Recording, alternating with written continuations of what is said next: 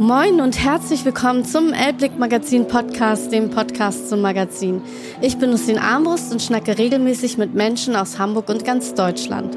Jennifer Schäfer möchte die Milchwelt mit Unmilk revolutionieren. Was fettes Brot damit zu tun hat und wie sie neue Produkte testet, verrät sie im Elblick Magazin Podcast. Hallo Jenny, ich freue mich sehr, dass du heute hier bist, live zu meinem Elblick Podcast. Vielen Dank für die Einladung. Ich freue mich sehr, hier sein zu dürfen. Viele, die ich gefragt habe, kennen bedauerlicherweise noch nicht Anmilk. Und das ist einfach wirklich schlecht. Und äh, deswegen müssen wir die Menschen aufklären, was du machst und warum du hier bist. Und ich freue mich wahnsinnig, dass ich eine Hamburgerin hier habe, die auch eben Gründerin ist. Ja, das ist auch gar nicht so verwundernswert, dass, ähm, dass uns noch nicht alle kennen. Wir sind auch noch gar nicht mal so alt. Also wir haben gerade zweijährigen Geburtstag gefeiert. Ähm, und es war auf jeden Fall auch schon wild und wir haben, glaube ich, äh, viele erreicht in den ersten zwei Jahren, aber natürlich noch nicht in dem Maße, dass jetzt ähm, irgendwie jeden, den man auf der Straße fragt, äh, weiß, wer Anblick ist. Interessanterweise ist in Hamburg auf jeden Fall die Bekanntheit wesentlich größer als in anderen Städten. Ähm, wir haben jetzt kein Geld, großartig Marktforschung zu betreiben oder so, aber das merkt man tatsächlich. Also erstens sind die Abverkäufe bei Rewe, Edeka etc. Ähm, hier höher. Ähm, also es ist einfach die beste Stadt mit Abstand. Und auch viele unserer Online-Shop-Kunden ähm, kommen eben aus Hamburg. Das können wir dann sehen, wo die Adressen hingehen. Und äh, genau, also auf jeden Fall schon ähm, eine ordentliche Bekanntheit im Vergleich zu den anderen, aber wir sind natürlich noch weit davon entfernt, dass jetzt ungestützt jeder sofort weiß, ach, Anmelk, das kenne ich. Aber wir, äh, ich glaube, es wird jeden Tag ein bisschen mehr. Und dann muss man jetzt auch nochmal sagen, was ist Unmilk? Ich meine, der Name sagt es und verrät es ja schon ein wenig. Genau. Aber viele können sich es ja vielleicht immer noch nicht vorstellen, worüber wir heute hier reden. Ja. äh, Unmilk, der Name ist Programm, wie du selber schon gesagt hast, wobei ähm, auch nicht hundertprozentig vielleicht das Richtige assoziiert wird. Also ähm, Unmilk ist erstmal die Brand, meine, meine, meine Marke für besonders gesunde und nachhaltige Milchalternativen. Bei Milchalternativen denken ja immer erstmal alle an die klassische 1-Liter-Variante zur Kuhmilch. Ähm, das ist auch der Fall, also die haben wir auch. Wir haben aber auch andere Produkte. Also Milchalternativen meint, ähm, so wie wir es verstehen, eben Alternativen zu Produkten, die klassischerweise auf Kuhmilchbasis sind. Beispielsweise war unser erstes Produkt ein Proteinshake. Ähm, weil wir da einfach gesehen haben, also ich habe die Vision für Anmilk gehabt, habe natürlich geguckt, was ist das beste Produkt, um zu starten ähm, mit einem kleinen Budget und halt nicht direkt gegen die riesengroßen Goliaths dieser Welt ähm, antreten zu müssen.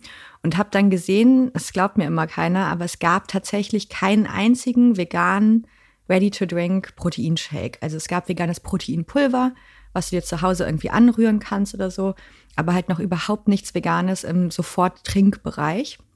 Und du hast es gesucht, weil du wahnsinnig viel Sport machst und gedacht hast, ich brauche einen Proteinshake danach. Ähm, nö, ich mache äh, Medium viel Sport, also ich bin jetzt keine Hochleistungssportlerin. Ähm, die Idee zu Unmilk kam tatsächlich boah, das ist jetzt eine lange Geschichte, aber der Podcast hat ja ein bisschen Zeit.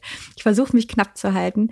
Ähm, also die Geschichte ist eigentlich so, ich habe selber überhaupt nichts mit Lebensmitteln zu tun gehabt vorher, außer als Konsumentin klassischerweise. Ich habe irgendwas mit Medien und Marketing studiert, habe auch was ganz anderes vorher gemacht. Und als ich meine Freundin kennengelernt habe, ähm, die Zöliakie hat, das ist eine seltene ähm, Autoimmunkrankheit, wo man kein Gluten ab kann ähm, da habe ich angefangen, wirklich alle Produkte umdrehen zu müssen, um mir anzugucken, was ist da drin. Ähm, weil ich war schon immer vegan bemüht, ähm, habe es auch meistens geschafft, aber ähm, manchmal eben nicht. Ich komme vom Dorf, das ist manchmal noch ein bisschen schwieriger. Aber vegane Produkte kann man relativ leicht identifizieren, äh, glutenfreie Produkte eben nicht. Und da habe ich angefangen, wirklich mich mit den Produkten, die im Supermarkt rumstehen, auseinanderzusetzen, mir das echt mal anzugucken, was da hinten drin ist und war dann relativ schockiert ähm, weil halt wirklich viel Schrott teilweise in Produkten viel Zucker. drin ist. Viel Zucker, viele Süßungsmittel, ähm, irgendwelche E-Nummern, keine Ahnung, irgendein Zeug, was da einfach nicht reingehört, meiner Meinung nach. Und so habe ich tatsächlich angefangen, in der Küche was zusammenzumischen und zu brauen. Und dass es jetzt wirklich ein Proteinshake geworden ist an erster Stelle, war eigentlich dem geschuldet, dass ich wirklich gesehen habe, da ist eine riesengroße Nachfrage, weil Proteinprodukte längst keine Pumper-Geschichte mehr sind zum Muskelaufbau, wie das vor einigen Jahren noch war, sondern das ist einfach auch im Mainstream angekommen. Insbesondere Leute, die sich auch vegan ernähren, müssen auf ihren Proteinhaushalt achten. Ähm, und es gab einfach gar kein einziges Angebot. Und deshalb haben wir da zuerst die Proteinshakes genascht. Und du hast das dann tatsächlich an deiner Freundin wahrscheinlich als erstes ausprobiert. ja. Und äh, aber du kommst ja nicht aus dem Bereich, das hast du ja schon gesagt, das habe ich auch schon selber in Erfahrung gebracht. Wie kommt man denn dazu? Also ich meine, wenn ich jetzt mir sage, oh ja, ich mache jetzt irgendwas äh, im Lebensmittelbereich, muss ich dir ehrlich gestehen, ich würde mich das nicht trauen, weil ich bin kein Lebensmitteltechnologe oder ich kenne gar nicht diese Vorschriften, weil es gibt ja Lebensmittelvorschriften. Ich weiß gar nicht, ob ich mich da ja. so reindenken könnte. Ja, ja es ist ähm, tatsächlich ganz viel Fragen ähm, stellen. Ich glaube, ähm, lustigerweise hat neulich im Gespräch mit einer anderen Hamburger Gründerin ähm, von Superstreusel, da habe hab ich neulich äh, kennengelernt, ähm, und die hat äh, was gesagt, was ich auch immer sage man muss nicht alles wissen, man muss halt nur den richtigen Leuten die richtigen Fragen stellen. Und wenn man auch am Anfang gar nicht weiß, was die richtige Frage ist, dann stellt man so lange Fragen, bis man irgendwann die richtige Frage gefunden hat und dementsprechend auch die richtige Antwort. Also ganz konkret ähm, war es halt so, ich habe mir, wie gesagt, den Markt angeguckt und so weiter, habe super viel ausprobiert, habe auch geguckt, was gibt's in den USA, in UK, in Kanada. Die sind ja alle schon ein bisschen weiter als wir in Deutschland. Warum liegen wir nur so zurück? Das weiß ich nicht. Ich glaube, also die Milchlobby macht ja eine sehr, sehr gute Arbeit in Deutschland. Und also was zum Beispiel, wenn man über einen Teich guckt, alle da schon wissen, ist, dass Kuhmilch einfach nicht gesund ist. Und hierzulande gibt es halt immer noch ganz, ganz, ganz krass den Glauben, dass Kuhmilch gesund ist. Was eben auch an der Milchlobby liegt und so weiter. Das ist jetzt ein ganz anderes Thema. Aber ähm, deswegen ist, glaube ich, auch einfach ja der vegane Vormarsch noch nicht so weit fortgeschritten wie in anderen Ländern. Ähm, genau, und das ist aber so dahingehend. Und dann habe ich mich eben damit auseinandergesetzt, habe geguckt, was ist auch wirklich nachhaltig, weil das kannst du ja auch nicht direkt erkennen. Also ich will halt nicht nur irgendwas machen, was gut schmeckt und irgendwie diesen veganen Hype ähm, bedient, sondern ich möchte halt wirklich ein komplett rundes Konzept machen, dass man wirklich aus allen Perspektiven, egal aus welchem Winkel man auf dieses Produkt guckt, sagt, es ist eine richtig, richtig gute Sache und ich tue mir und der Umwelt was Gutes. Ähm, ja, und dann habe ich mich erstmal eingelesen, dann habe ich angefangen, Universitäten anzuschreiben. Das war nicht so einfach, weil Corona war und die meisten Campus auch zu waren. Ähm, habe aber doch ein paar gefunden, Institute. Ich habe wirklich jeden Menschen, der irgendwas mit Ernährung oder Lebensmitteln zu tun hatte, ähm, ausgequetscht bis zum letzten und so. Du kennst sie jetzt alle. Du könntest jetzt noch ein neues Produkt machen, weil du so viel Wissen über Lebensmittel hast. Vielleicht noch mal ein zweiter Studi Studiengang, Lebensmitteltechnik? Puh, also ich muss sagen, ähm, ich habe gerne studiert, aber ich habe immer was Anwendungsbezogenes gemacht. Und ich glaube, also ich muss mich auch manchmal echt zusammenreißen, wenn da halt mhm. wirklich Bürokratie Deutschland, also verstehe mich nicht falsch, es ist auf jeden Fall super gut, dass wir sehr, sehr viele äh, Vorschriften haben ähm, in dem Bereich. Um Gottes Willen, es soll nicht jeder irgendwas auf den Markt bringen, was total zugepanscht ist oder so. Aber es gibt halt auch echt viel einfach mhm. Bürokratisches, was irgendwie unsinnig ist. Und mich da dann immer durchzulesen und dann halt auch mit den ähm, Instituten und mit den Ansprechpartnern zu reden, das war auch erstmal ein Learning, was ich generieren musste. Aber ich glaube, das Theoretische macht mir gar nicht so viel Spaß. Mhm. Ähm, das Praktische finde ich halt irgendwie schöner. Genau, du hast ja auch eben gesagt, dass du ähm, guckst, dass es ein Produkt ist, was auf allen Seiten nachhaltig ist. Und dann muss man sich auch immer die Frage stellen, wo kommt der Hafer her? Wo kommt das Erbsenprotein ist, glaube ich, auch mit drin. Mhm. Wo kommt das her? Hast du das dann alles irgendwie rausgefunden? Wo gibt es gute, nachhaltige angebaute Erbsen oder wo gibt es äh, gut angebauten Hafer? Ja. Wie macht man das? Ähm, also super viel tatsächlich ähm, auch da wieder an, an größeren Stellen nachfragen. Also im Endeffekt, wenn zum Beispiel, also ich wollte auf jeden Fall unbedingt ähm, Deutsche oder wenn das nicht geht, aus direkten europäischen Nachbarländern die Zutaten haben. Unser Hafer ist auf jeden Fall aus Deutschland, unser Erbsenprotein ist zum Beispiel aus Belgien. Ähm, und dann habe ich einfach sowohl Startups als auch größere Unternehmen angeschrieben, die irgendwas mit Hafer und irgendwas mit Erbsenprotein machen. Molkereien angeschrieben, also die großen Firmen, die schon solche Produkte abfüllen teilweise und die gefragt, wo bekommt ihr eure Rohstoffe her? Ich habe einfach tatsächlich ganz stumpf gegoogelt und recherchiert. Ich habe die Universitäten gefragt. Bei Erbsenprotein ist es halt so, das muss ein ganz bestimmtes, ähm, eine ganz bestimmte Fähigkeit haben, damit man das eben auch für, für Milch sozusagen verwenden kann oder Pflanzen, Pflanzenmilch sozusagen. Ähm, das war gar nicht mal so einfach. Dann kommt auch dazu das ganze Bio-Thema beispielsweise. Damals, also als ich gegründet habe, gab es kein europäisches Erbsenprotein in Bioqualität, sondern das kam, das einzige ähm, Erbsenprotein in Bioqualität kam aus China. Absurderweise, wow. genau. Das finde ich absurd. Ja, das ist auch absolut absurd, aber das meine ich teilweise mit diesen ganzen Bürokratien, da fasst man sich einen Kopf und denkt sich, was zur Hölle. Äh, deswegen sind wir auch tatsächlich bis heute noch nicht bio, ähm, weil einfach, also weil uns ist wichtiger, dass wir deutsche Rohstoffe haben und nicht irgendwas aus China importieren, Hauptsache ein Bio-Label ja, draufklatschen ja. können am Ende des Tages. Ähm, naja, und so, solche Dinge. Und da habe ich mich einfach vorgearbeitet und ganz viel gefragt. Und das ist so faszinierend, weil man hat am Ende ein Produkt oder mehrere Geschmackssorten und hat dann so viel rein investieren müssen an Fragen, an Untersuchungen, an Freigaben, an Genehmigungen. Wie war der Moment bei der ersten Anmilktüte, äh, Flasche? Boah, also es gab so, es war so ein bisschen zweigeteilt, weil ähm, das allererste Mal, als ich wirklich das komplett finale Produkt in den Händen hielt und dann auch ähm, aufgemacht habe, das war unser Schokoshake. Ähm, da war das Design noch nicht fertig. Mhm. Ähm, und das war halt auch, es war Corona und du bist einfach, also alle haben wirklich gebunkert. Das war nicht nur ähm, die EndkonsumentInnen, die dann Toilettenpapier gebunkert haben, sondern die ganzen großen ähm, Molkereien und so weiter oder Marken haben wirklich auch die, die Getränkekartons gebunkert. Du bist gar nicht mehr an Getränkekartons gekommen. Naja, Papier ist auch knapp. Tatsächlich. Wem sagst du das? Ich drucke ein Printmagazin. Ich musste sagen, wann ich drucken will, ja. weil das Papier einfach nicht da ist. Ja, genau, genau. Und so haben halt auch die Großen agiert. Wir sind gar nicht mehr an die Getränkekartons gekommen. Naja, es war alles ein Riesending. Dann habe ich natürlich auch, ähm, weil der große Unterschied äh, zu vielen, vielen anderen Startups bei uns ist, ähm, dass wir eben eine Kategorie bedienen oder ich mir eine Kategorie ausgesucht habe, ähm, wo du extreme Markteintrittshürden hast, die daraus resultieren, dass das eigentlich ein Business für die ganz, ganz Großen sind. Es gibt halt die Konzerne. Für die Konzerne, die schon wirklich riesige Mengen produzieren. Und das heißt, du hast Mindestbestellmengen, die wirklich absolut absurd sind. Ähm, du kannst nicht mal eben eine kleine Charge produzieren, testen und dann mal gucken, verbessern oder mal ein anderes Design ausprobieren und so. Das geht alles nicht, weil wenn du einmal bestellst, also ganz konkret, ähm, unsere erste Papierbestellung waren halt, also Getränkekartons, waren 200.000 ähm, Getränkekartons, die wir bestellen mussten. Und das ist natürlich ein Rieseninvestment. Und da ist ja noch nicht mal das Produkt drin, das sind einfach nur die losen Kartons, ja. Ähm, und deswegen habe ich super viel vorher versucht zu testen, Interviews gemacht, habe ähm, Entwürfe gezeigt, sowohl ExpertInnen wie beispielsweise EinkäuferInnen von Rossmann und Co., ähm, aber auch eben EndkonsumentInnen und so weiter war alles ein wilder Ritt. Ähm, und dann habe ich mich absurderweise, also es, entspricht auch ein bisschen meinem Naturell, ich halt, ich habe einem, ich habe mich beworben bei so einem Pitch-Event von, das ist Voila heißt das, Voila Sada Pitch in Frankfurt.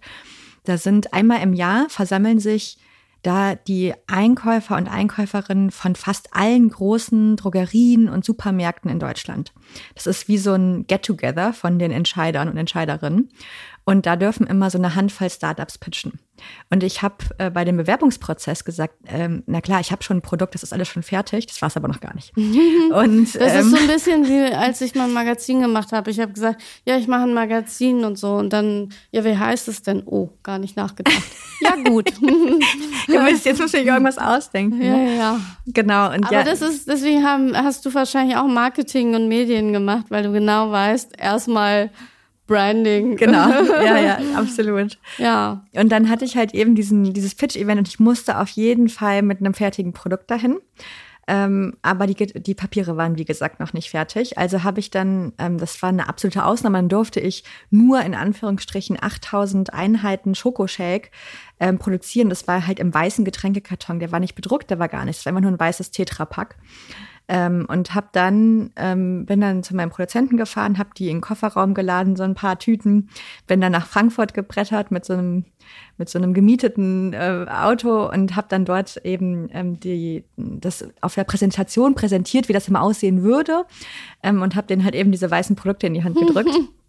Was aber auch alles gut im Rückblick war, weil da haben wir wirklich auch unseren ersten Kunden gewonnen, Rossmann. Der war dann direkt so begeistert, der Einkäufer, ähm, beziehungsweise der Chef von der Einkäuferin, die dann nachher die Entscheidung gefällt mhm. hat. Ähm, das war auch alles gut. Aber das war so der erste Moment, wo ich mein Produkt in den Händen gehalten habe. Das war schon krass. Mhm. Ähm, und dann wirklich der Moment, wo ich wirklich das Fertige, inklusive Design und allem, boah, das war, bei also Rossmann. da ich, ja, genau, das war bei Rossmann hm. stand es das erste Mal im, im Regal.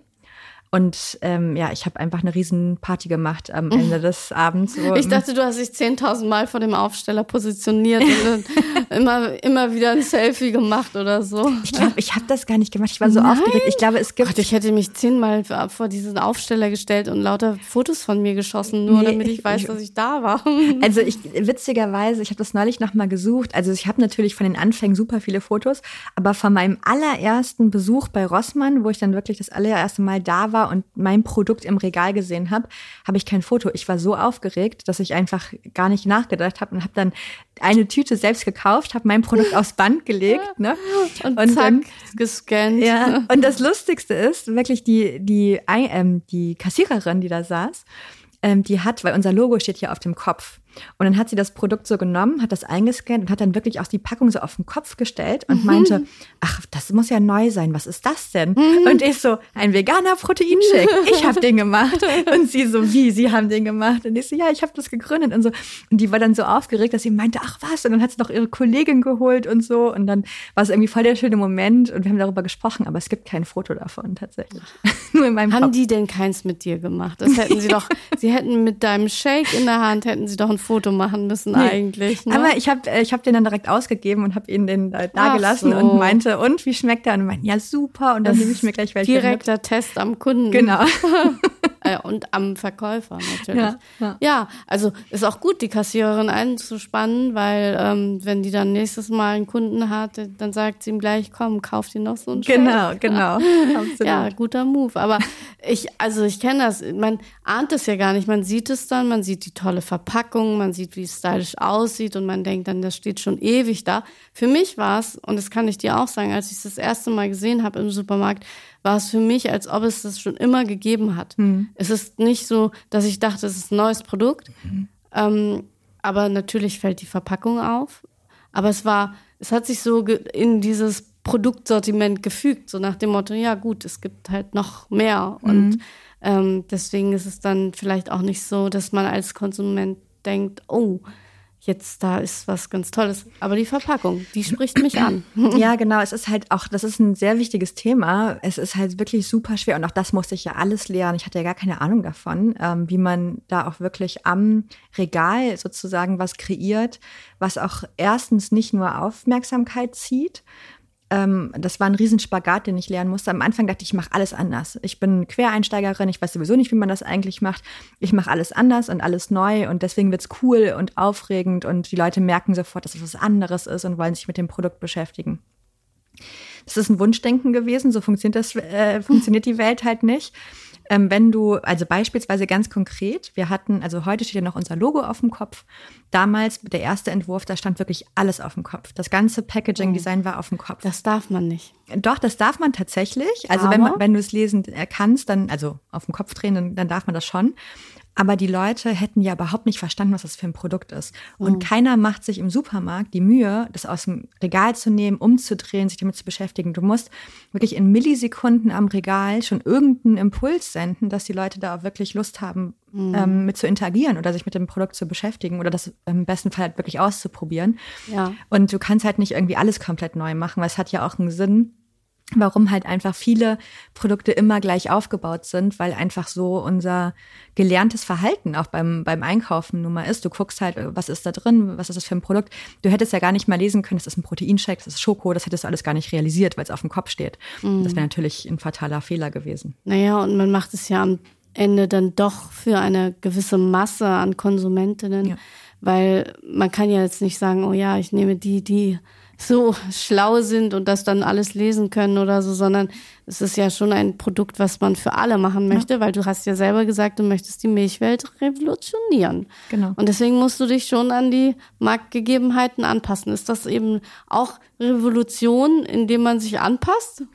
Ja, auf eine Art schon. Ne? Du musst halt irgendwie, ähm, du musst irgendwie den Spagat schaffen zwischen so viele Menschen wie möglich ansprechen. Also du, du, eine Revolution funktioniert nicht, wenn du es nur für eine absolute Nische machst. Die, du musst die Masse mitziehen können. Und ähm, das heißt, es muss einfach mainstreamig sein, sozusagen, das Produkt. Und ganz, ganz viele Geschmäcker treffen. Ähm, und gleichzeitig, und das ist jetzt zum Beispiel bei uns ähm, der Fall, die meisten Proteinshakes sind total zugepanscht bis oben hin mit Süßungsmitteln, künstlichen Zusatzstoffen, Zuckerzusätzen teilweise sogar. Und das ist halt etwas, was überhaupt nicht mit unseren Werten übereingeht. Also wir möchten halt, wir verwenden weder Zuckerzusatz noch Süßungsmittel und so weiter. Das heißt, wir schmecken ähm, süß, natürlich süß durch den Hafer, den wir auch haben, aber eben nicht so künstlich süß. Und das war, als ich die Blindverkostungen gemacht habe am Anfang mit unseren Produkten, ähm, also es waren wirklich dann noch so Prototypen sozusagen, ähm, da kam mir immer wieder unter, ähm, dass Leute gesagt haben, das ist mir nicht süß genug.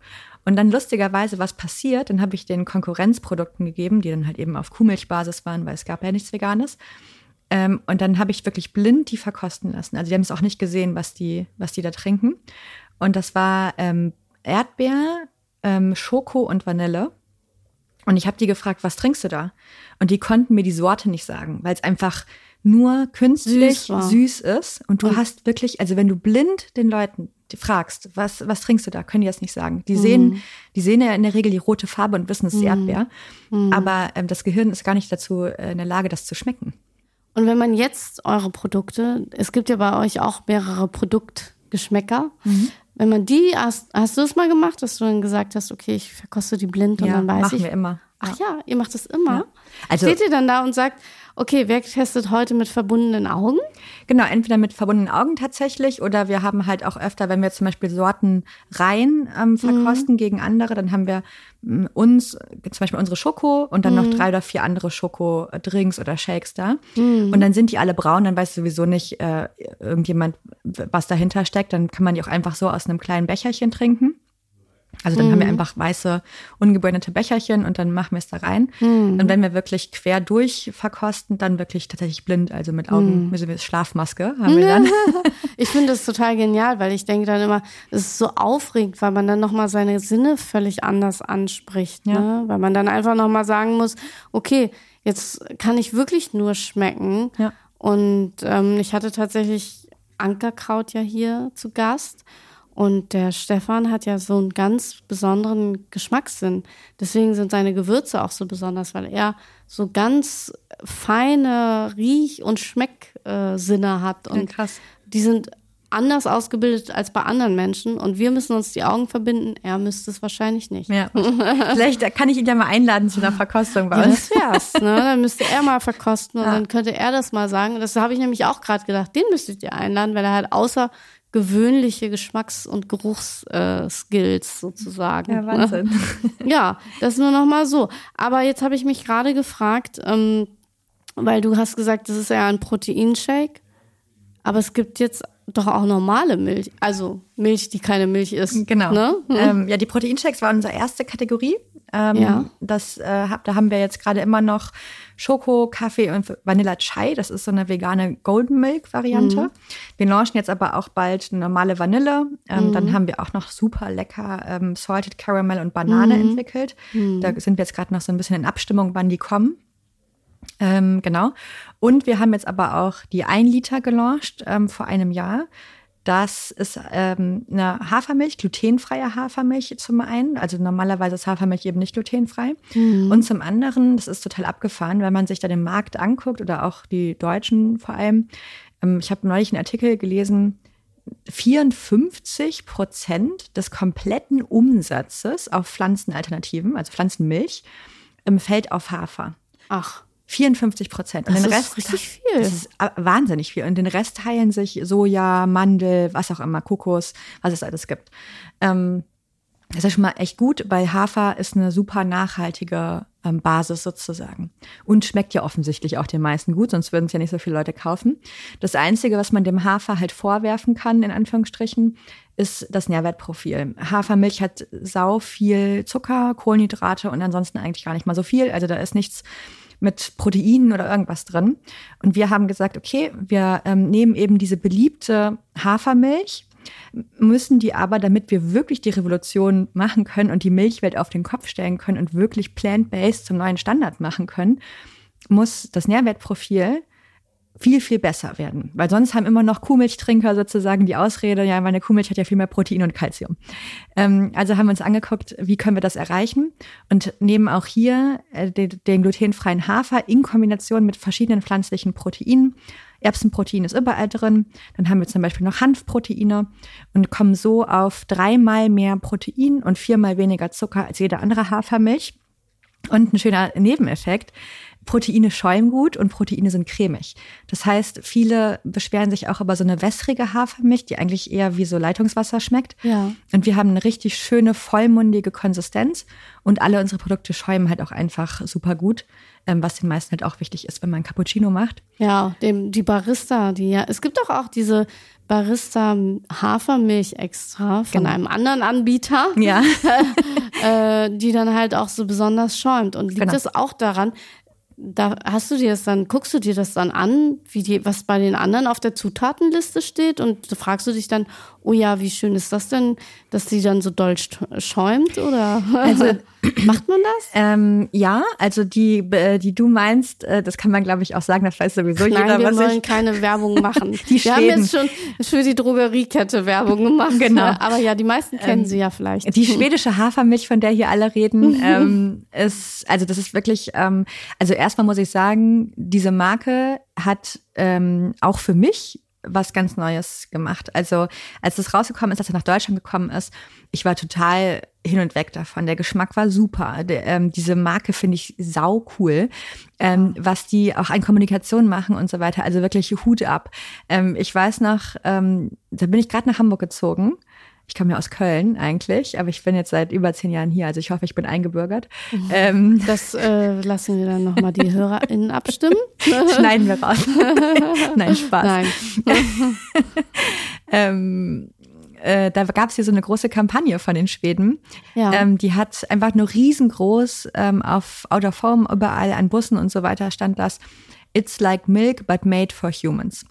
Und das fand ich so genial. Es war so ein cooler Spruch. Und wie gesagt, es, die schäumt gut, es war ein toller Geschmack. Also richtig, richtig gut.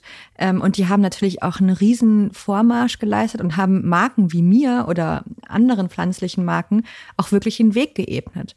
Ähm, die haben halt wirklich eine sehr mh, zum Beispiel die äh, gibt's eine Werbung, da reißen die die Faust in die Luft und sagen wirklich so Revolution und so weiter und sind halt sehr mh, fast schon aggressiv, ohne das jetzt böse zu meinen, ähm, reingegangen in die Kommunikation und alles und haben sehr gewettert gegen, gegen Kuhmilchtrinker, gegen eigentlich Leute, die sich halt irgendwie nicht vegan ernähren. Und Unmilk ist die Marke, die so ein bisschen die Hand reicht. Also wir sagen nicht, oh mein Gott, du wirst in der Hölle braten, wenn du jetzt jemals wieder Kuhmilch trinkst, sondern wir sagen, ähm, mittlerweile haben es ja die meisten schon mal gehört, dass Kuhmilch nicht so gesund ist und irgendwie auch nicht so gut für unseren Planeten und so weiter. Wir möchten aber gar nicht mit der Moralkeule kommen, sondern wir sind da, um zu zeigen, dass vegane Ernährung Spaß machen kann, lustig sein kann, lecker sein kann, total abwechslungsreich sein kann und so weiter. Und reichen da sozusagen die Hand und sagen, du musst jetzt nicht von heute auf morgen Vollblut-Veganerin werden, sondern kannst auch einfach ein bisschen ähm, ja gucken, wie es sich anfühlt für dich und was du ab und zu mal irgendwie ersetzen kannst. Und ähm, um auf deine Frage zurückzukommen, klar, ich gucke mir das schon an und habe mir angeguckt, was ist da drin, ähm, was machen die gut, also die Schaumkraft beispielsweise und den Geschmack. Aber eben, ich war nicht einverstanden mit dem Nährwertprofil und habe dann gesagt, das müssen wir noch anders machen, das muss ein bisschen gesünder werden. Und deswegen unterscheidet ihr euch auch, weil ihr einfach nochmal einen anderen Ansatz habt in der Zusammensetzung. Genau. Und das ist das, was viele vielleicht gar nicht wissen. Es ist auch schwer zu kommunizieren. Also wir Ja. haben schon auf unserer Packung ähm, High Protein, Low Sugar draufstehen. Ähm, Aber es ist natürlich erstmal, wie gesagt, du, du, dass die Entscheidung wird so schnell gefällt, ähm, dass das gar nicht so sichtlich ist, vielleicht für viele. Mhm. Äh, mit den Proteinshakes war es ein bisschen einfacher sozusagen, weil äh, da waren, da gibt's halt niemanden, da waren wir die ersten und das ist halt relativ klar, okay, es ist Protein, es ist vegan, das wird schnell verstanden. In einem großen Haifischbecken der Pflanzenmilch ist es wirklich schwer, ähm, sich durchzusetzen ähm, muss ich ganz ehrlich sagen. Aber ich, also wir haben schon gute Listungen bisher bekommen. Ähm, wir sind bei Butni, wir sind irgendwie bei ganz vielen Rewe und Edeka und so weiter und mhm. ähm, wachsen stetig. Ähm, aber und ja. das ist ja auch das Besondere, das habe ich ja gesehen dass ihr nicht nur im Einzelhandel vertreten seid, sondern auch online. Also man kann euch auch online kaufen. Ganz genau. Und das ist das Besondere, weil du hast irgendwo mal gesagt, dir ist es wichtig, dass es 50-50 ist, richtig? Mhm. Also am liebsten ähm, möchten wir eigentlich 50 Prozent online, 50 Prozent offline wachsen. Mhm. Äh, warum? Weil Nummer eins, ähm, online, also erstmal ist es eine Verfügbarkeitsfrage. Mhm. Das heißt, auch Menschen, die auf dem Dorf leben oder keine Ahnung wo, ähm, die vielleicht nicht so 10.000 Supermärkte vor der Tür haben und irgendwie die riesengroße Auswahl. Und nicht irgendwas über einen Lieferdienst bestellen Und einen Lieferdienst können. und so weiter, genau. ähm, die, möchten, äh, die möchten auch in den Genuss kommen von irgendwie veganen, gesunden ähm, Nahrungsmitteln. Und deshalb haben wir von Anfang an gesagt, muss auf jeden Fall Online-Shop daher. Nummer zwei, was auch super wichtig ist, ist, dass wir einen direkten Draht zu unseren KundInnen haben. Wir haben Newsletter, wir haben eine Abo-Funktion. Unsere Leute können uns WhatsApp-Nachrichten schreiben. Ähm, Und die liest du dann alle? Ja. Oh Gott. Also, Wie viele sind das pro Tag? Ach, das hält sich noch in Grenzen. Also, ihr, liebe ZuhörerInnen, ihr könnt mir gerne eine WhatsApp-Nachricht schreiben. Also, es kommen vielleicht mal am Tag so zwei Nachrichten oder so. So das also, das geht, geht alles. Da kann ich dich erst zuspammen. Du kannst dich gerne zuspammen, ja. Also, und das wird auch äh, genutzt. Also, das ist ganz cool. Da kommen auch wirklich, also teilweise auch wirklich aus dem Handel, wenn uns irgendjemand da gefunden hat. Ähm, dann kommt Feedback und sagen, ähm, hey, super. Oder die sagen, das und das könntet ihr noch verbessern. Oder die mhm. wünschen sich neue Sorten. Also, die Sorten, die ich eben bei den Shakes aufgezählt habe, die kamen auch wirklich vom aktiven Kundennachfrage. Ah. Ähm, das ist auch so cool. Und ähm, Nummer drei ist natürlich, ähm, und das ist halt auch, das musste ich auch erstmal alles lernen, warum wir den Online-Shop ähm, so hochhalten, ist, dass wir unabhängig sind. Also ganz konkretes, aktuelles Beispiel. Wir haben ähm, als ich kenne tatsächlich kein einziges Unternehmen aus der Food-Branche oder Lebensmittelbranche, das die Preise nicht erhöht hat in den letzten Monaten wir sind die Einzigen, die die Preise nicht erhöht haben. Ähm, wir ähm, haben selber natürlich, also sogar drei Preiserhöhungen bekommen. Ich möchte das, solange es geht, aussitzen. Mhm. Ähm, und ja, habe mir eigentlich selber vorgenommen, dass wir die Preise eben nicht erhöhen. Warum? Weil vegane, gesunde Ernährung kein Luxusgut sein sollte. Es sollte sich wirklich jeder leisten. Und insbesondere in Zeiten, wo alles teurer wird, möchte ich einfach, dass sich so viele Menschen wie möglich aber habt ihr nicht auch gestiegene Produktionskosten? Ja. Also ich kenne das ja. Ich habe ja auch, wenn man Print macht, dann weiß man ja heute, wie viel Papier kostet. Aber das hast du dir auf die Fahne geschrieben, das willst du erstmal nicht umlegen. Also solange es geht, na klar, wenn wir, also ein Minus können wir nicht machen, irgendwann äh, wird es vielleicht nötig sein. Bisher habe ich wirklich alle drei Preiserhöhungen, die äh, wir sozusagen bekommen haben, ähm, unter unsere eigene Marge äh, gepackt und ähm, verdienen einfach weniger. Ähm, ich hoffe, dass das durch Loyalität der Kundinnen äh, belohnt wird und dass die einfach sagen, hey cool, alle anderen werden teurer und ihr ähm, bleibt irgendwie konstant dabei und dass wir halt so eben langfristig einen Mehrwert davon haben.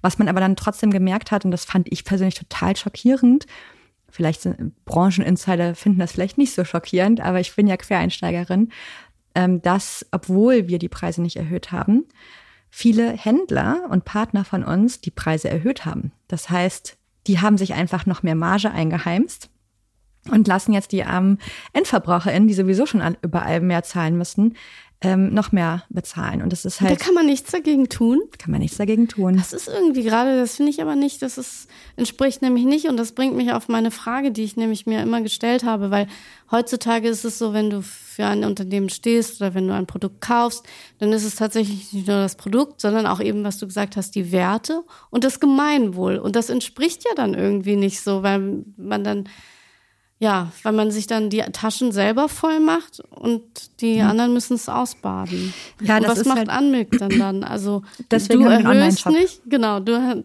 es ist quasi der Online-Shop ist quasi deine gute Tat, weil Menschen dort zu dem gleichen Preis immer noch einkaufen können. Genau, ja. Und da werden wir auch, also wir sind auch super transparent. Wir zeigen ähm, immer auf, hey, was kostet die Produktion und so weiter. Wir sind wirklich, wir haben keine große Marge von Anfang an nicht gehabt, weil ich eben diese Philosophie oder diese Strategie verfolge, dass man es eben so zugänglich wie möglich machen sollte. Jetzt ist die Marge eben umso kleiner, aber in unserem Online-Shop ähm, haben wir immer noch genau die gleichen Preise wie von Anfang an, haben auch manchmal Aktionen, gerade wenn das MHD knapp wird. Wir machen Rette mich Aktionen und so weiter, ähm, wo man auch noch mal extra, extra sparen kann. Aber ja, und die Händler, das ist halt so, wenn man noch so ein kleines Startup ist wie wir, dann bist du auf die Großen angewiesen. Du musst in die Regale kommen ähm, und die Listungen erzielen. Und äh, wenn ich denen, ähm, ja, also ich kann denen keine Vorschriften machen, die können ihre Preise selbst bestimmen. Sie könnten dann das Dreifache nehmen ja. und dann hättest du trotzdem nichts davon. Genau, also. Und da kann man nicht mal sagen, Entschuldigung, ich ähm, finde das nicht ganz in Ordnung, aber. Kannst du nicht, weil es ist Preisabsprache. Das ist wirtschaftlich oh. nicht gut. Also ich, also es gibt ja den äh, berühmt-berüchtigten, die unverbindliche Preisempfehlung. Ja. Auf die verweise ich dann auch immer und betone das unverbindlich, damit mir niemand was kann. Ähm, es ist halt wirklich, also in einem bestimmten Fall, das war ein Partner von uns, ähm, da habe ich es relativ deutlich irgendwie versucht äh, zu sagen, ähm, weil das war wirklich, das war richtig unverschämt. Die haben halt fast den Preis verdoppelt und haben den Endkonsumenten, die Endkonsumentin richtig zahlen lassen dafür.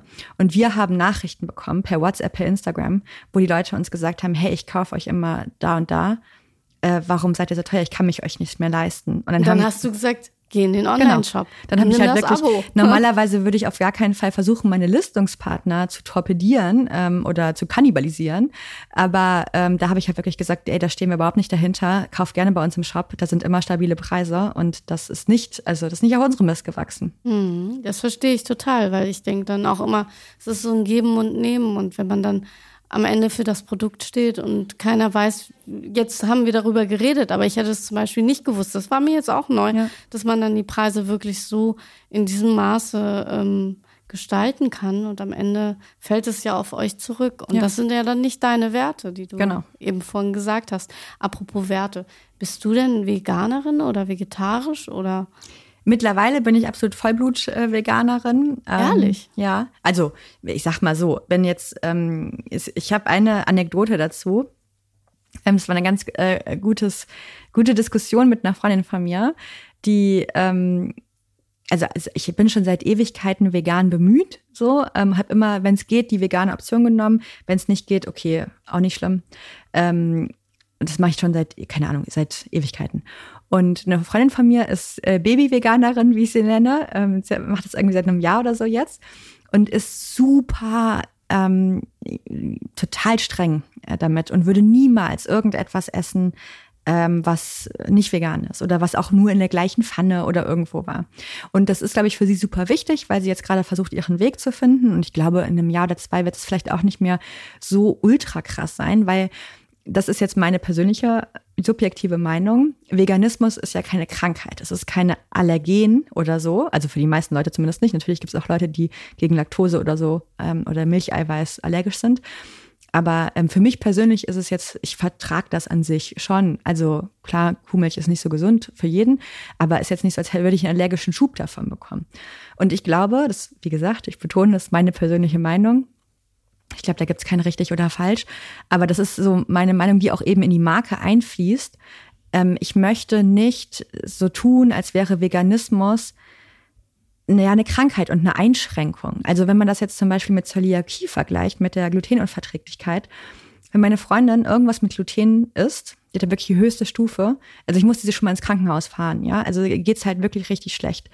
Und das ist ja etwas Medizinisches, etwas Schlimmes. Das möchte niemand haben. Also das ist ja nichts, was man sich wünscht. Und was man sich aussuchen kann, so wie wenn ich jetzt sage, ich trinke doch meinen Kaffee mit Milch. Genau. Dann werde ich ja trotzdem noch Kaffee mit Milch trinken können. Genau. Hm? Und ich glaube, was, ähm, was halt für voll viele Leute und eigentlich fast für 99 Prozent der Menschen so ist, ist, dass das so eine absolute ganz oder gar nicht Entscheidung ist. Du bist 100 Prozent vegan und dann darfst du nie wieder in deinem Leben irgendwas essen. Und das hat dann direkt so was von, ja, sich selber einschränken irgendwie. Und, und dann, das schmeckt, dann kann man und nicht mal alles essen. dann ist man wie ein Kind und sagt sich, nee, aber jetzt erst recht. Genau, jetzt erst recht. Und genau, und es ist halt wirklich so, und es ist ja nichts Inspirierendes. Und ja. ich, also ich bin der felsenfesten Überzeugung, wenn man überall da, wo man es gerne möchte und wo es mit seinen eigenen Werten und auch mit dem Geschmack und so weiter übereinstimmt, jeder Schritt hilft, sowohl deinem eigenen Körper als auch der Umwelt. Und wo du es machen kannst, super. Und wenn nicht, ist auch nicht schlimm. Auf jeden Fall diese Geschichte, diese Anekdote von meiner Freundin, ähm, die Babyveganerin, die war ähm, unterwegs mit Kolleginnen in, ich glaube, Lissabon oder Porto oder so irgendwo. Und ähm, dann war sie da eben unterwegs und wollte was Veganes essen. Und alle anderen, ich glaube, es war so eine Gruppe von fünf, sechs Leuten, waren nicht vegan. Und dann sind die von einem Restaurant ins nächste und irgendwie hat sie nirgendwo was gefunden und so. Und diese Leute, auch wenn es nur fünf, sechs waren, sind ihr die ganze Zeit irgendwie hinterhergedackelt und am Ende hat sie dann endlich irgendwie eine Kartoffel gefunden, die sie essen wollte. Und dann war da Sour Cream nebendran und dann hat sie das ganze Gericht wieder zurückgehen lassen. Und dann ist sie hungrig ins Bett gegangen. Und diese Geschichte hat sie mir erzählt und hat sich fürchterlich darüber aufgeregt, dass der die Küche nicht aufgepasst hat und so. Und ist so, naja gut, aber du hättest ja die Sour Cream einfach zur Seite schieben können und die Kartoffel essen können. Es ist ja nichts, ne? Also. Und dann hat sie gesagt, nein und ganz oder gar nicht und so. Und ich verstehe sie total.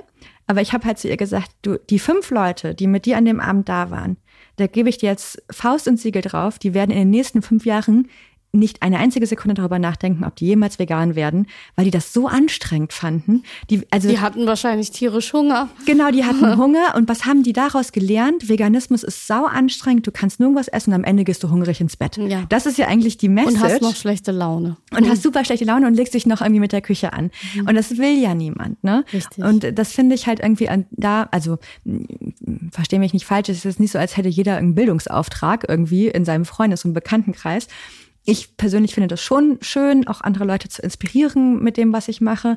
Aber als Marke hast du halt definitiv in Anführungsstrichen diesen Bildungsauftrag. Und da möchten wir einfach zeigen, hey, ist gar nicht mal so schlimm, wie alle denken.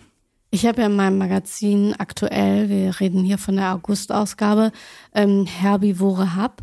Das ist ein ähm, tatsächlich, ähm, Tina hat das gegründet, weil sie auch zum, zur Veganerin geworden ist und sie hat gesagt, es gibt keine veganen Delikatessen. Mhm. Und deswegen hat sie ihre eigene vegane ähm, Barbecue-Soße gemacht und eigene vegane Cheese-Soße. Mhm. Und ähm, sie hat mir da auch dazu gesagt, wie sie Veganerin geworden ist, ist passiert, weil sie es Schritt für Schritt gemacht hat. Sie hat anfangs war sie noch vegetarisch, dann hat sie irgendwann versucht, immer weiter vegan zu werden und hat sich da auch nicht so eingeschränkt, sondern hat immer wieder in kleinen Steps versucht, das umzuswitchen auf pflanzlich. Ja. Und so ist es dann, glaube ich, auch eben so eine positive Erfahrung, als wenn ich dann wirklich dieses krasse Schwarz-Weiß, ich heute so, morgen mache ich ja. komplett nicht, mein Teller darf nicht in Berührung kommen mit einem Stück Milch ja. äh, oder Butter.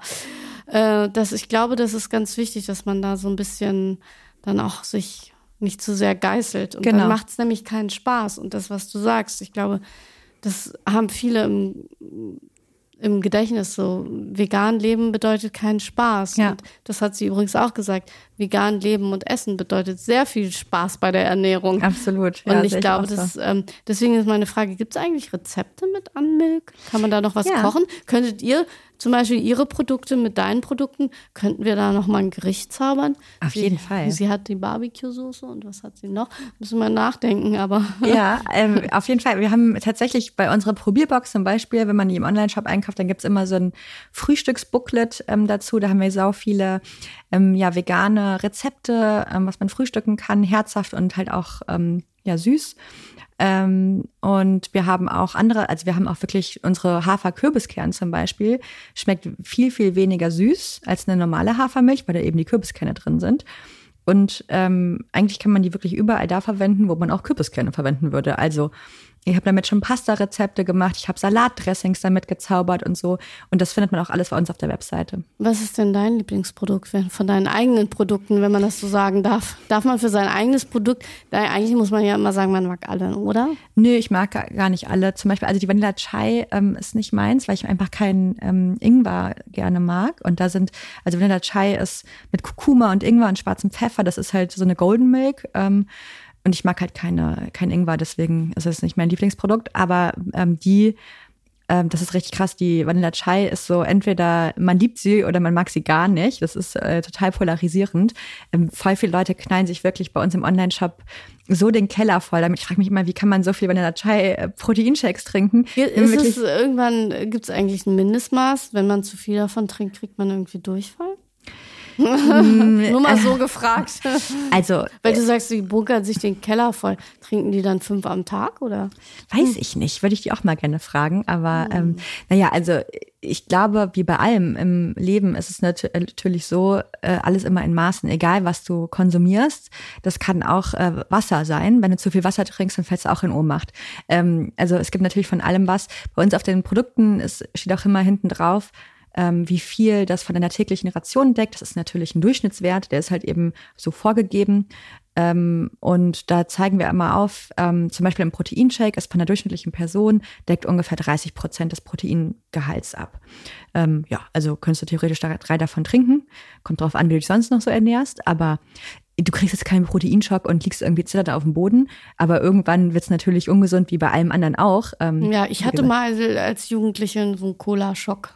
Ein Rucola-Schock? Nee, Cola. Ach so, Cola. Ich hatte, ich dachte, kennst Rucola. du das nicht, wenn man dann so viel Cola trinkt? Das ja. war auf so einer Party, da hat man noch also ich habe da noch keinen Alkohol getrunken und dann dachte ich, das Einzige, was hier so trendy ist, ist Cola und dann habe ich wirklich so viel Cola getrunken, dass ich am nachher richtig druff war von ja. Cola und deswegen habe ich mir das so vorgestellt, ob man von Anmilk irgendwie so draufkommen kann auch irgendwie. Ich glaube nicht, also ich könnte ist zu wenig Zucker drin. Ja, eben, also Zucker haben wir ja nicht.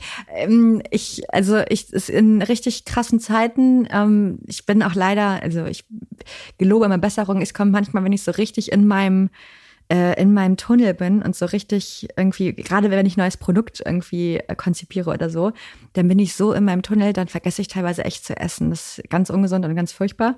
Ähm, aber dann kommt halt auch echt vor, dass ich mich irgendwie morgens, mittags, abends von unserem Shake äh, ernähre und dann endlich abends einen Salat esse oder so, weil ich denke, oh Gott, ich brauche jetzt irgendwas Frisches ähm, mhm. und irgendwie Knackiges. Ähm, aber ja, das kommt schon vor und ich hatte noch nie in meinem Leben einen Anmerkschock. Ich glaube, da müsste man, aber das können wir als Experiment machen. Ich, oh Gott, ich, lieber nicht nachher. Also äh, nachher passiert noch was und dann musst du deine Freundin auch wieder ins Krankenhaus bringen, weil sie dann nicht äh, irgendwie wegen, wegen Gluten, sondern wegen Anmilk. Das wäre ja schlecht. Aber ja. ich ähm, finde das generell toll, wenn man seine eigenen Produkte irgendwie auch so ehrlich ist, was ich jetzt von dir gemerkt habe, dass du auch sagst, okay, das ist nicht mein Produkt, aber du könntest ja auch sagen, es ist alles meins. Ähm, deswegen finde ich es sehr authentisch und das ist, glaube ich, das, was man dann am Ende immer bei einem Produkt braucht, dass man dahinter steht und auch ehrlich sagt, wie es ist. Deswegen kann man ja auch, ich glaube, es gab auch keine, ich habe versucht, Rezensionen zu lesen, was so die Kunden sagen. Da gab es nicht, also ich glaube, einer hat geschrieben, sein Probepack war nicht dabei, aber ich glaube, das ist, lässt sich verschmerzen, oder? Also wir kriegen wirklich sehr, sehr, sehr wenig ähm, ähm, negative Rezensionen rein. Wenn, dann ist das meistens sowas wie ähm, vier von fünf Sternen, weil, keine Ahnung, der Kaffeegeschmack könnte mir noch intensiver sein oder irgendwie sowas. Oder der Karton war kaputt. Oder der Karton war kaputt, genau. Aber es gibt, also es ist nicht so, als hätten wir gar keine, ähm, die gibt's schon, aber die werden häufig so schnell weggespült von den ganzen positiven Rezensionen. Also es ist irgendwie, ich weiß auch nicht, wir, wir incentivieren das jetzt auch nicht großartig oder so, aber die Leute schicken schicken uns einfach gerne ähm, ausführliches Feedback, ob das per E-Mail, per WhatsApp, per Instagram, was auch immer ist. Wir werden auch ständig in Stories verlinkt.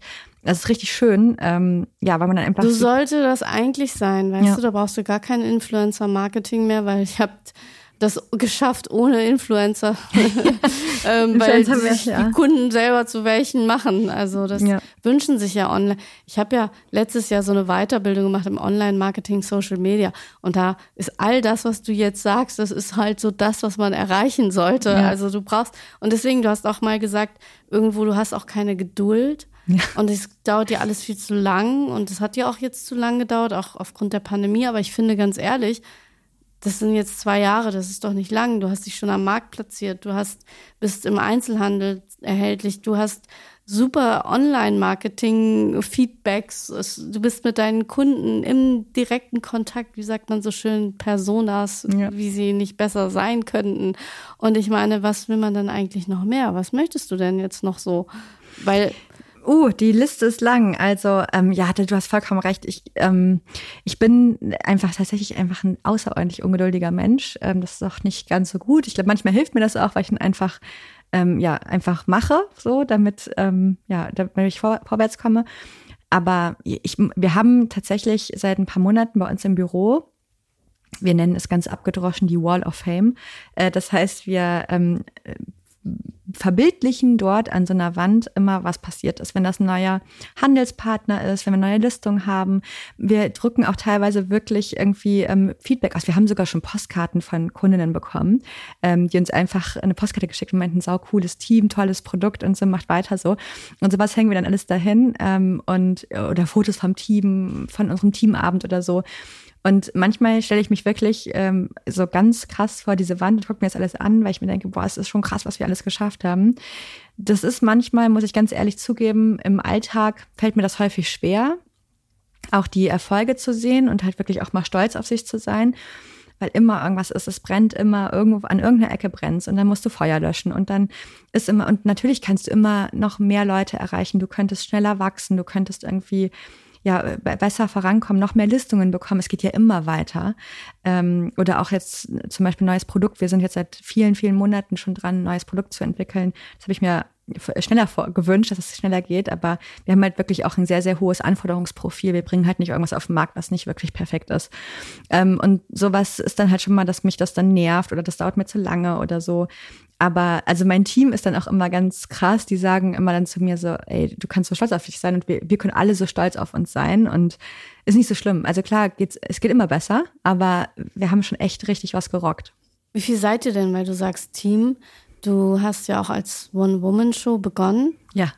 Und endest ähm, jetzt als? wir sind immer noch ein ganz kleines Team. Also wir sind mit mir drei Vollzeitmitarbeiterinnen gerade. Ich muss das nicht gendern, weil wir sind tatsächlich nur Frauen. Mhm. ähm, und wir sind drei Werkstudentinnen und noch eine 450 Euro Kraft. Na, das ist doch schon viel. Ja, ja also, also guck mal, ich mache mein Magazin jetzt seit sieben Jahren und ich bin immer noch eine One-Woman-Show. Jetzt kannst du dich fragen, was habe ich jetzt wiederum falsch gemacht?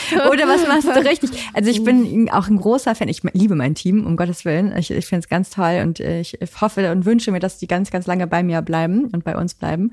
Ähm, aber es ist, also ich bin ein ganz großer Fan von ganz schmalen Strukturen und kleinen Teams. Ähm, man kann, wenn man einfach vernünftige Prozesse hat und irgendwie motivierte Leute und ein cooles Team, ähm, dann kann man ganz, ganz viel auch schaffen mit ganz in Anführungsstrichen wenigen Ressourcen.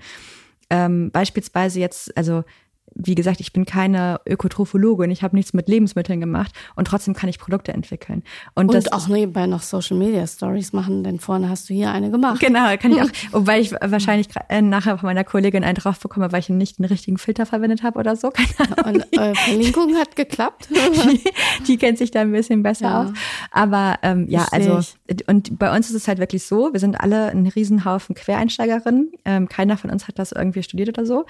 Aber was uns irgendwie alle, und wir sind auch total unterschiedlich, aber was uns alle eint, ist halt wirklich so, dass wir richtig Bock haben und dass wir ja wirklich was verändern wollen. Und dann kann auch jeder Mensch kann ein Produkt entwickeln, jeder Mensch kann ein Packaging-Design entwerfen oder eine Kommunikationsstrategie machen oder so.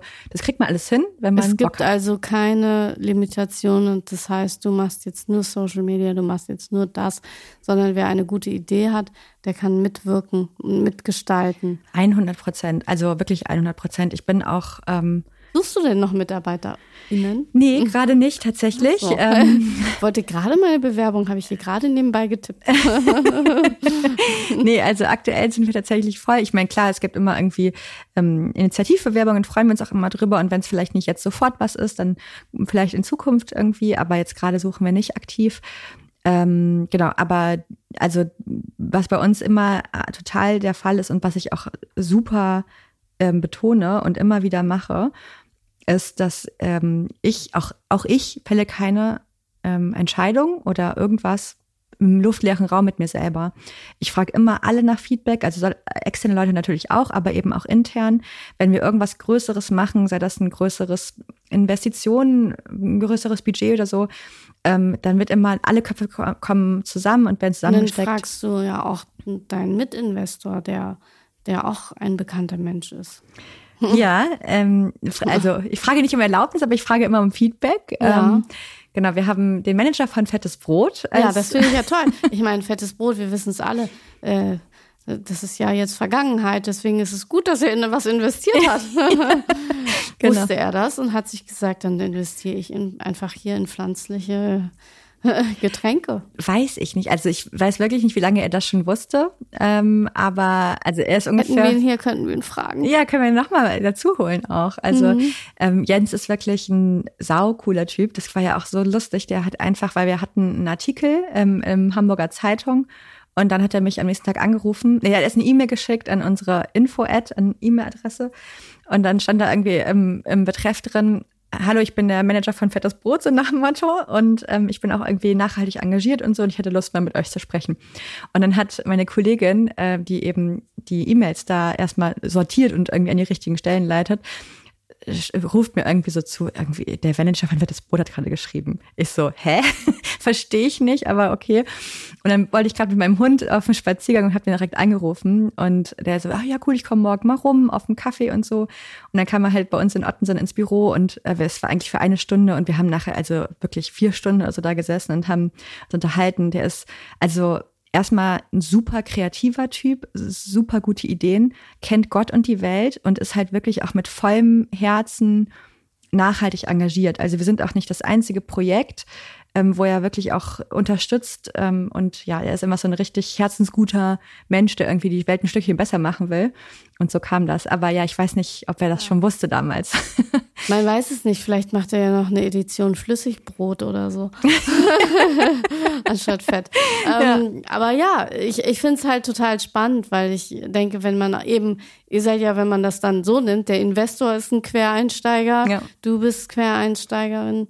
Also ähm, das finde ich irgendwie schon spannend. Und dann sich an so einem Markt zu behaupten, neben diesen ganzen Konzernen, die ja wirklich auch finanzielle Mächte haben, ja. ähm, das finde ich sehr mutig. Und dann, dass das Ganze noch aus Hamburg kommt und ich wünsche dir, ich mache meine Podcasts nicht so lange, deswegen muss ich schon sagen, vielen Dank, dass du da warst. Und ich wünsche mir, dass ich in, äh, deine Geduld ist ja nicht so lange, aber so in zwei Jahren sagen kann, Mensch, guck mal, jetzt stehe ich hier in New York im Supermarkt und da gibt's Unmilk und äh, damals habe ich mit der Gründerin äh, einen Podcast gemacht. So stelle ich mir das dann vor. Ja, okay, dann weiß ich ja, was ich zu tun habe. Ja, auf der ganzen Welt gibt es dann Unmilk okay. in verschiedensten Sorten und keiner spricht mehr über Coca-Cola oder so. So, so nämlich. Ja. Vielen Dank, dass du da warst. Du, ich habe zu danken, hat mir richtig Spaß gemacht. Bis bald. Bis bald. Thank you.